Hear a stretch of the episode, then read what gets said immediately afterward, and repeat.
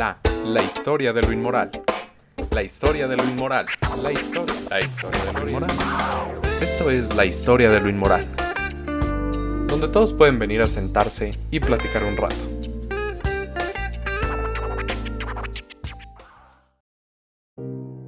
Aida San Juan Oscura, licenciada en Psicología por parte del Tecnológico de Monterrey, Campus Ciudad de México, egresada de la Maestría en Desarrollo de Proyectos Inclusivos en Artes por la Escuela Nacional de Danza, NELE, y Gloria Campobello del INVAL. Actualmente es profesora de cátedra del Tecnológico de Monterrey en el área de Prepa Tech y la Escuela de Medicina y Ciencias de la Salud en Campus Ciudad de México. De manera independiente se dedica al desarrollo del proyecto Otras Voces, un proyecto que tiene como finalidad la visibilización de personas con discapacidad y la desmitificación de prejuicios hacia este grupo, utilizando el arte como medio principal. Su interés por la inclusión la ha llevado a complementar su camino profesional con estudios adicionales como un diplomado de danza terapéutica humanística y el aprendizaje de lengua de señas mexicana, herramientas de gran utilidad para el desarrollo de sus proyectos. Sin más que decir, vamos a la entrevista.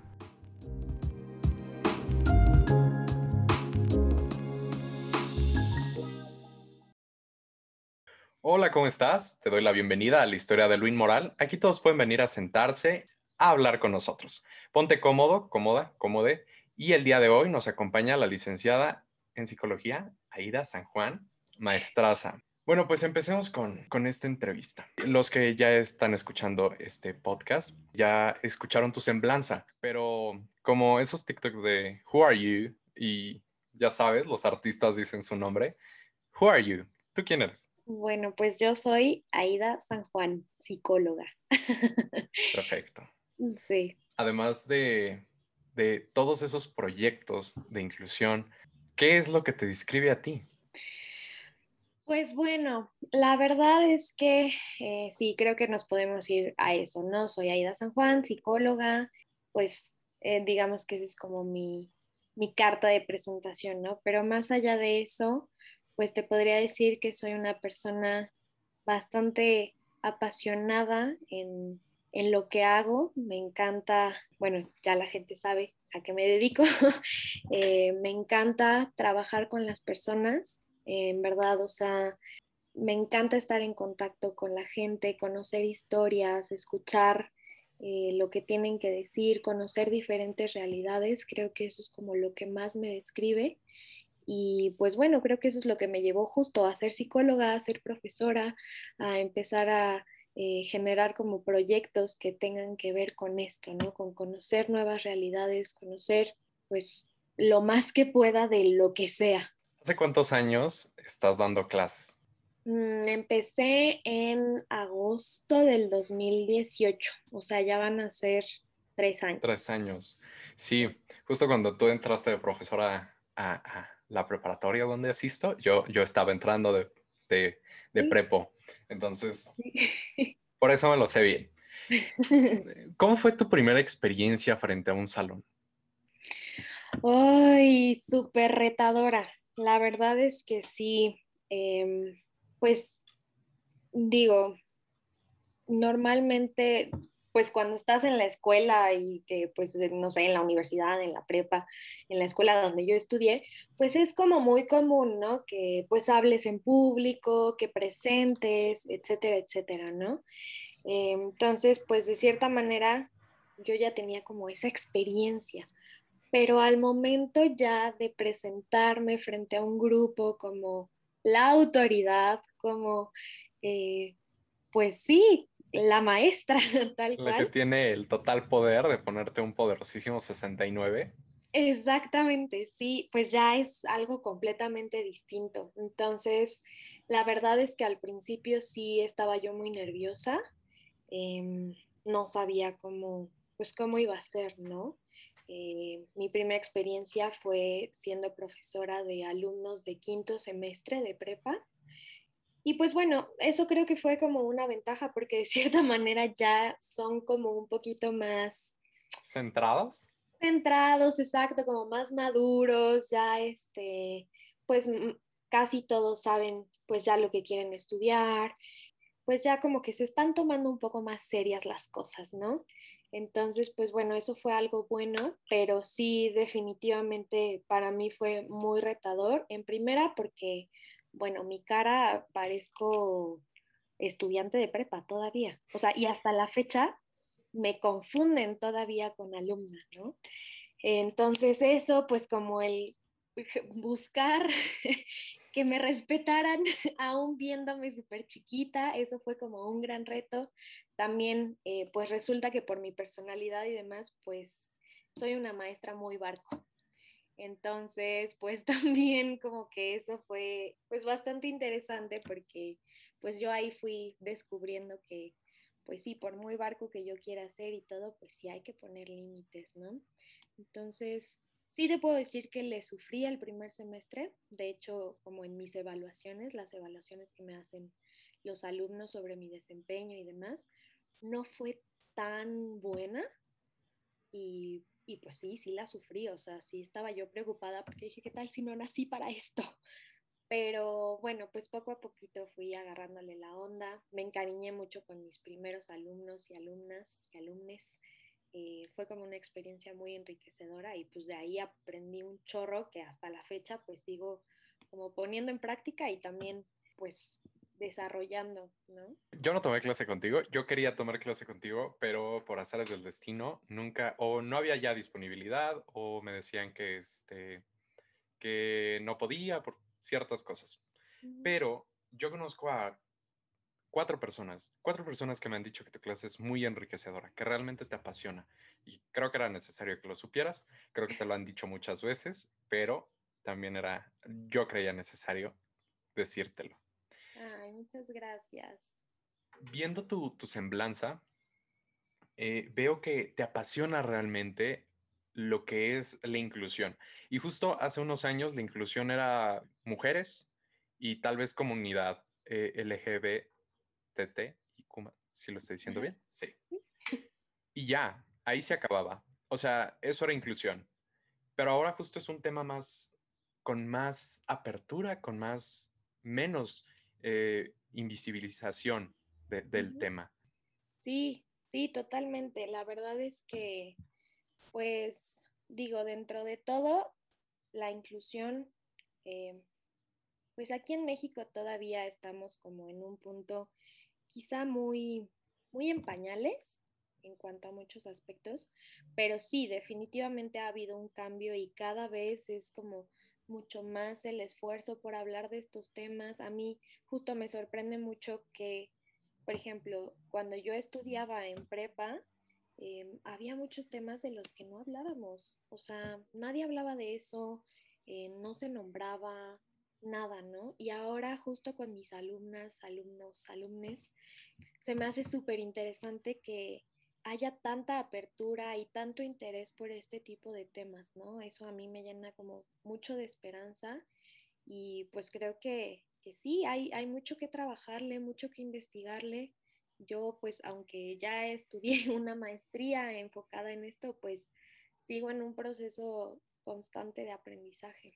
Justo la parte de, construcción, ¿no? La de construcción no es de un día a la mañana, es como un proceso bien largo. Te voy a contar algo, Aida, que tal vez no, no, justo cuando empecé a planear este proyecto, se me vino esta a la mente, que son personas que sí cambiaron mi vida, pero estoy seguro que cambian 10.000 más vidas. Una vez, eh, bueno, estábamos desayunando. Yo todavía estaba muy chico, tú me conoces desde que era este, todo un, pequeño. Ajá. Viste todas mis facetas, muy flaco, gordito, ahora intermedio. Entonces, yo recuerdo haber dicho algo que no estoy nada orgulloso, me da mucha pena decirlo, no lo voy a decir, no lo voy a repetir, no tiene que ser repetido. Justo hablando con, tu sobrino, con Sado, y yo me acuerdo haberlo dicho. Dije una tontería misógina horrible. Y yo recuerdo haber visto tu cara de molestia y la vergüenza que causó en mí que tú me hayas visto así. Y fue la primera vez en mi vida que supe que algo que decía no siempre está bien. Y justo desde ese punto yo recuerdo muy bien que fue en el momento que yo me di cuenta que necesitaba un cambio en mi manera de pensar, de sentir y de ver. Y que no solo el hombre heterosexual, blanco no soy, pero este es solo eso. Sí, pues oye, qué fuerte. La verdad es que yo no, no, no me acuerdo de eso. Eh, qué bueno, qué bueno que, que, no está registrado en mi memoria. Quizás si lo recordara no estaría aquí hablando contigo. Muy probablemente, qué bueno que lo olvidaste. Qué bueno que estás conociendo a una nueva persona. Sí, exacto. No, digo, creo que es parte de, del proceso. La verdad es que desafortunadamente nadie nace pues ya súper deconstruida y, y, sabiendo todo y comprendiendo todo este eh, tema justo, ¿no? Del sistema, del el patriarcado, etcétera, etcétera, ¿no? Muchas de las cosas que podríamos criticar. Eh, pero bueno, también creo que eso es como lo interesante y es lo padre eh, de estos procesos de deconstrucción, ¿no? Yo siempre eh, pues he creído que justo lo que platicamos, no es un camino fácil y no es algo que se da de la noche a la mañana, es un proceso y es algo que tenemos que hacer de manera consciente, ¿no? Siempre que me preguntan como, ¿cómo puedo ser más incluyente o cómo puedo eh, hacer tal o cual cosa? lo que yo siempre digo es que pues debemos de cuestionarnos todo el tiempo, ¿no? Cuestionar lo que decimos, lo que creemos, eh, lo que nos han enseñado, todo eso debe de cuestionarse porque es la única manera en la que vamos a estar abiertos a aprender nuevas cosas, a desechar eso que justo ya nos dimos cuenta que pues no era lo más adecuado, no era lo más humano y, y pues bueno, es, un proceso que no acaba y no acaba y no acaba y a veces cansa y a veces dices, ya no quiero aprender más, pero pues hay que darle y hay que seguir porque es la única manera de, pues, de lograr algo. Hace poco con mi novia le decía como, ya estoy cansado, ya no quiero escuchar más, o sea, ya estoy en un punto en donde mi mente ya dice, ya, chao, X.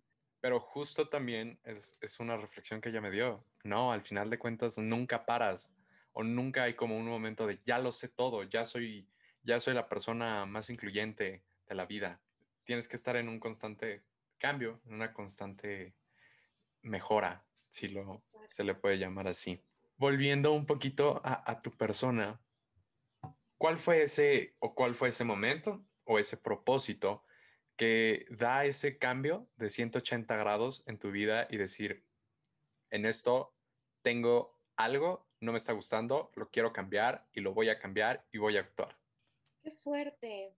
Mm, es una pregunta muy interesante. Pues mira, creo que en realidad desde que empecé a estudiar, o sea, desde que tomé la decisión de estudiar psicología, como que yo ya tenía muy claro eso, ¿no? Que quería eh, pues hacer algo para primero entender un chorro de cosas que pues yo no entendía sobre la gente, sobre cómo nos comportamos, lo que sentimos, cómo lo expresamos, etcétera, ¿no?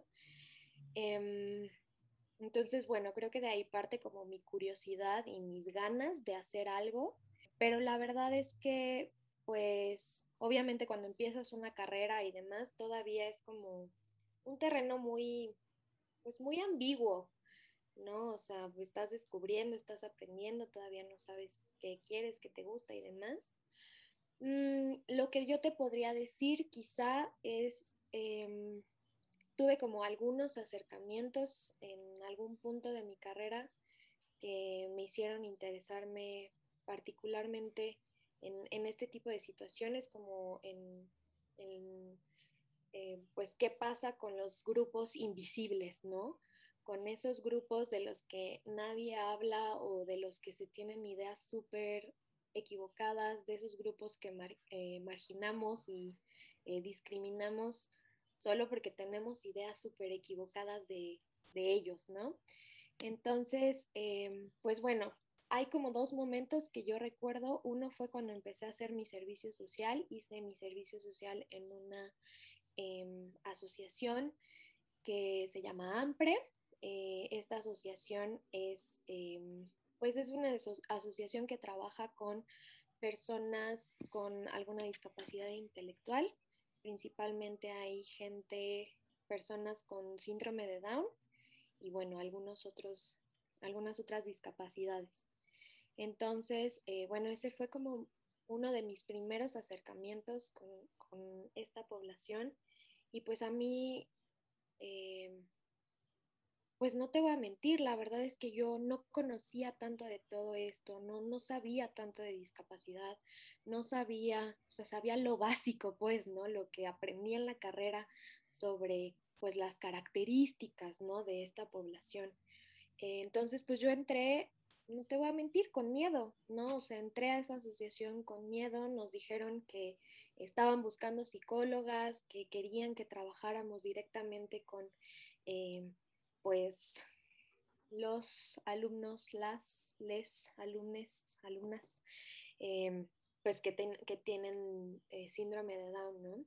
Entonces, las primeras veces a mí me daba temor porque yo no sabía ¿no? Yo no sabía cómo era, yo no sabía qué hacer, no sabía cómo acercarme, qué decir, etcétera, ¿no?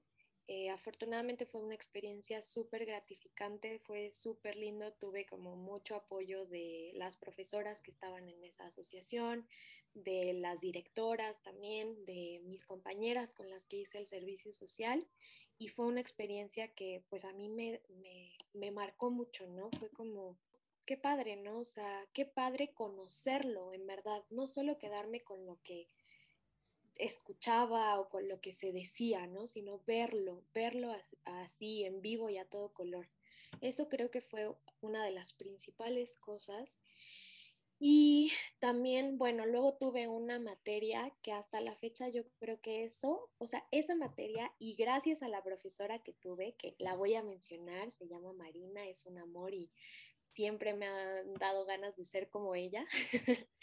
Eh, ella justo nos dio esta clase que se llamaba Seminario eh, de Grupos Vulnerables o algo así, que justo era eso, era hablar de todos esos grupos, como ya lo dije, invisibles o que nadie voltea a ver desde una perspectiva de derechos humanos. Y entonces eso a mí como que me voló la cabeza, o sea, dije, wow, y todo lo que se puede hacer para empezar a ver a esos grupos, para empezar a escuchar lo que nos están gritando desde hace tanto tiempo y que nadie los voltea a ver, ¿no? Entonces, sí, creo que esas fueron como las dos cosas que marcaron muchísimo mi, decisión de que eso era lo que yo quería y, y, que ese era el camino que yo quería tomar, ¿no? Entonces, pues sí, eso, eso fue como lo que, lo que detonó todo lo demás. A, a la fecha de hoy, solo he tenido tres entrevistados, los tres excelentes profesores, y justo eh, los tres mencionan esto. Yo creo que, y soy ferviente creyente, que un profesor cambia vidas, un profesor cambia enfoques, cambia perspectivas. Una de mis películas favoritas es La Sociedad de los Poetas Muertos, y justo, justo eso, un profesor te puede cambiar todo. Otra cosa que, que quería mencionar hay, creo, no sé si, si en, la escuela se hace un, una actividad cada, cada seis meses a final de semestre. Trabajamos de la mano con el CRIP. Ah, ok. Ajá, y, tomé justo el acercamiento realmente hacia ese, a esa población eh, fue un seminario. Y en el seminario te lo cuentan y sí, obvio espanta, porque dices, ¿cómo voy a comunicar tal vez con una persona con discapacidad eh, eh, auditiva? O etcétera, etcétera, etcétera. Y ya cuando estás ahí, como sí te da miedo, pero cuando lo logras, no, no es como un, ay, lo logré. Wow, soy una excelente persona. Es un, se puede y todos podemos. Todos podemos estar en una comunicación en una armonía y en una no tratarlos diferentes. Justo eso es lo que nos decían, no los trates diferentes. O sea, van con un grupo de niños que no tienen tal vez ninguna discapacidad, pero no por eso vas a decir como, ay, o sea, vamos a hacer esta actividad, es que tú no puedes porque, mm, no sé, tienes la, eh, eh, estás en silla de ruedas. Entonces justo nos decían, no, incluyanlo, vayan, este, pidan permiso, muchas cosas que tal vez para ti no sonaban en tu cabeza y te las dicen y lo ves, entiendes que no todo es como lo puede pintar una pantalla. Sí, totalmente. No, y eso es súper importante y, es muy interesante porque eh, también, ¿qué es lo que ha pasado como durante todo este tiempo, no? Se les ha dado como, no sé, se les ha visto de muchas formas que justo lo único que hace es generar eh, prejuicios, generar estereotipos que nada tienen que ver durante mucho tiempo, pues, qué era lo que pasaba, ¿no? Hablando, por ejemplo, de la discapacidad, hace muchísimos años, pues se creía que una persona con discapacidad era una persona que, pues, no servía o una persona que... que estaba, castigada, según las telenovelas. Ajá, exacto, o que el demonio se había apoderado de esta persona, etcétera, etcétera, ¿no? Eh, luego ya empiezan como otros, otras visiones, otras miradas, pero que siguen viendo, o sea, se siguen enfocando en la diferencia, ¿no? Eh, estas miradas eh, reparadoras, ¿no? Que sí o sí la discapacidad se tiene que reparar y te tienes que someter a un chorro de procedimientos quirúrgicos, te tienes que someter a muchísimas cosas que quizá pues van a disminuir tu calidad de vida muchísimo em, porque te tienes que reparar. Porque tienes que ser como yo. Exactamente, porque tienes que entrar en este modelo o en esta figura de la persona perfecta o la persona ideal. Y no, o sea, pues así es un trabajo súper difícil porque ahorita, hasta apenas hace poco tiempo, se empezó a cambiar esta visión, ¿no? Y entonces ya nos damos cuenta que, por ejemplo, eh, pues hablando de la discapacidad, eh, la problemática no está en la persona, sino en las mismas barreras que nosotros como sociedad hemos construido, ¿no? Eh, y que si una persona tiene discapacidad es por eso, porque no hay las condiciones para que se desenvuelva de una manera óptima en el espacio, en el ambiente, en su comunidad, etcétera, etcétera, ¿no? Entonces, pues sí, eso es como el gran reto, como empezar a cambiar esta mirada y, entender a la diversidad como eso, como algo súper natural, algo que es y que está en todos los lugares, ¿no? O sea, también algo que aprendí mucho como en este proceso de la maestría era que se hablaba de diversidad todavía hace poco y todavía hay muchos lugares o muchas personas que hablan de diversidad, pero, o sea, como que diversidad siguen siendo lesotres, ¿no? Los diferentes, les diferentes.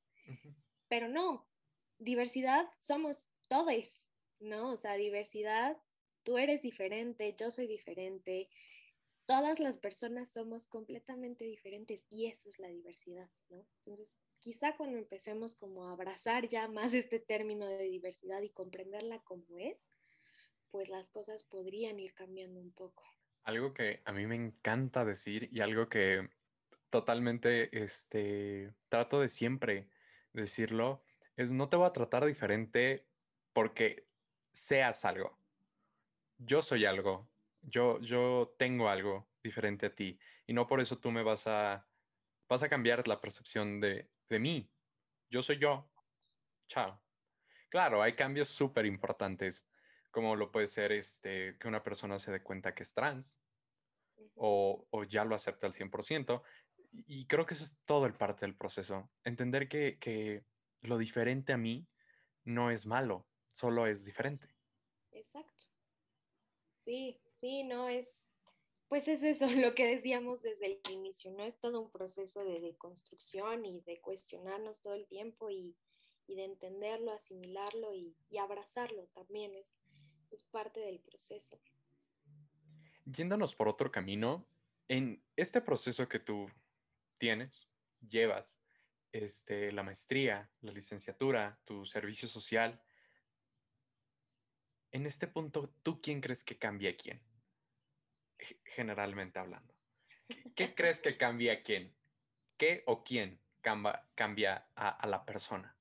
No, pues, o sea, es que justo digo, es súper chistoso porque cuando empecé a dar clases, ¿no? Uno empieza siempre con esta cosa de, no, yo quiero ser la mejor maestra y quiero cambiar, este, y quiero eh, que mis alumnos se enamoren de la psicología desde así, ¿no? O sea, como el mega rollo.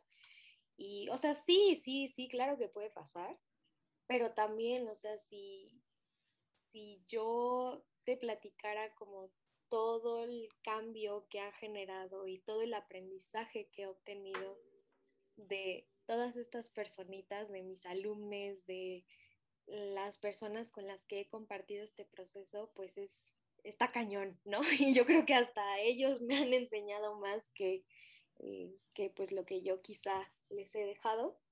Em, entonces sí, creo que, que, es eso, es un intercambio constante de, pues, de enseñanzas, de aprendizajes y lo importante es eso, estar abiertos, abiertas, abiertes a, a eso, a recibir, a aprender, a, pues, a, entender qué onda.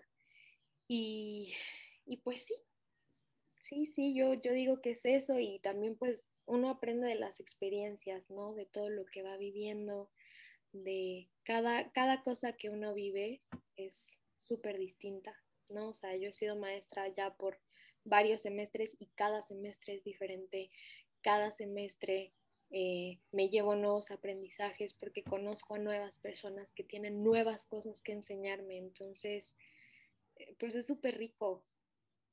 Esta es eh, una pregunta que se la hace a todos nuestros invitados. Entonces, ¿a dónde ir si fracasas? ¿A dónde ir si fracasas? Pues yo creo que siempre uso esta palabra, pero al apapacho. eh, sí, yo creo que a dónde ir cuando uno fracasa, pues bueno, también entender que el fracaso, pues si lo ves de otra manera, pues se puede convertir justo en eso, en un aprendizaje y no en un fracaso, ¿no? Muchas veces a lo mejor pues no salen las cosas como deseamos o como nos gustaría, como teníamos planeado.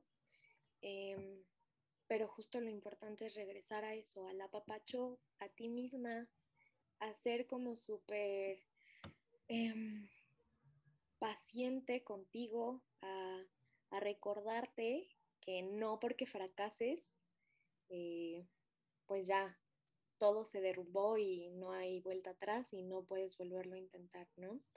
Entonces creo que sí, o sea, cuando uno fracasa o cuando a uno no le salen las cosas como quisiera, creo que hay que volver a uno mismo y volver a escucharte y volver a ver qué sientes y pues también saber si necesitas un descanso, si necesitas una pausa y hacerlo, ¿no? Es, es, es eso, apapacharte a ti, a escucharte y darte lo que necesitas en ese momento.